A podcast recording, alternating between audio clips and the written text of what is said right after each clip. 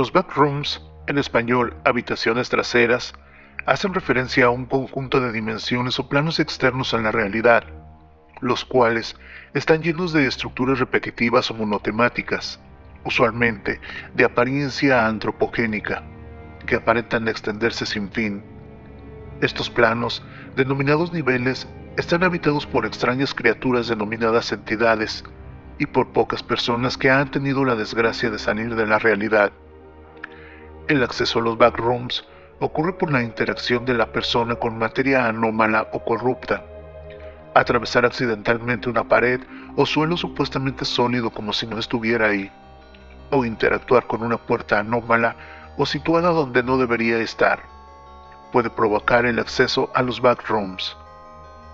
El nivel de los backrooms, el cual se accede desde la realidad, suele ser el denominado nivel cero se desconoce la cantidad exacta de niveles existentes y se cree que la cantidad puede llegar a ser infinita, pero no se sabe con certeza. Al entrar a los backrooms, no hay forma de salir, a excepción de medios externos tales como portales interdimensionales o niveles específicos, los cuales tienen un difícil acceso.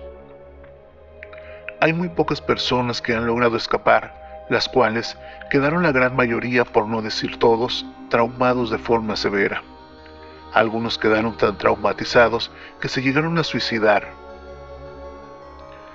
Los niveles son planos llenos de estructuras repetitivas o monotemáticas, usualmente de apariencia antropogénica, salvo contadas excepciones, que aparentan extenderse sin fin y que a veces presentan extrañas criaturas usualmente en los hospitales.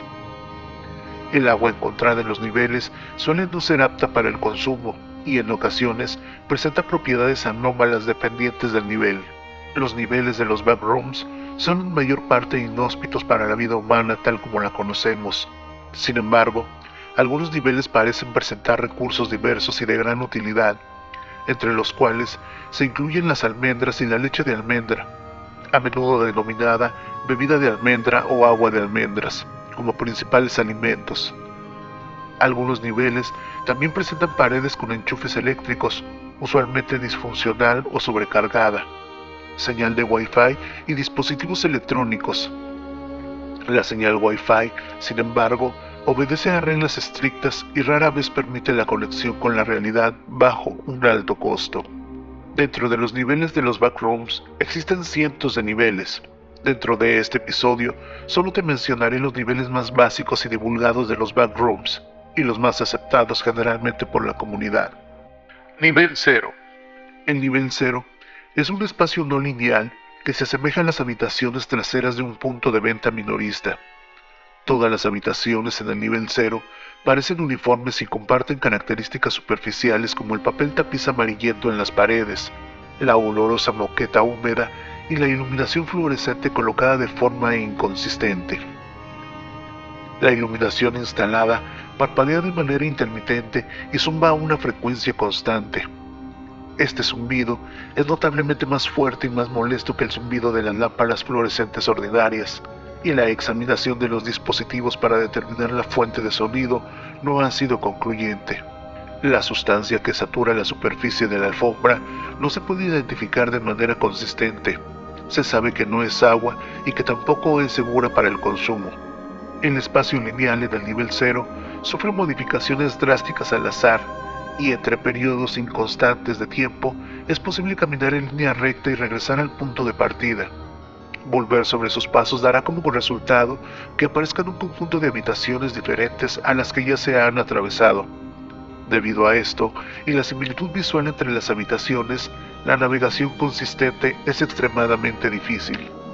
Dispositivos como brújulas y localizadores GPS no funcionan dentro del nivel y las comunicaciones por radio están distorsionadas y no son confiables. De momento, el nivel cero parece estar completamente desprovisto de vida. A pesar de que es la entrada principal a los backrooms, nunca se ha informado del contacto con otras personas dentro del nivel Presumiblemente, un gran número de personas han muerto antes de salir. Las causas más probables son la deshidratación, el hambre y el trauma psicológico debido a la privación sensorial y al aislamiento. Sin embargo, no se han reportado cadáveres de estas hipotéticas muertes. Las alucinaciones son comunes dentro del nivel 0. Nivel 1. El nivel 1 es un almacén grande y en expansión que cuenta con pisos y paredes de concreto, barras de refuerzos expuestas y una niebla que cuelga a poca altura sin una fuente discernible. La niebla a menudo se fusiona en condensación, formando charcos en el piso en áreas inconsistentes. A diferencia del nivel 0, este nivel posee un suministro constante de agua y electricidad, lo que permite la ocupación humana indefinida siempre que se tomen las precauciones adecuadas. También es mucho más amplio y expansivo. Posee escaleras, ascensores, habitaciones aisladas y pasillos.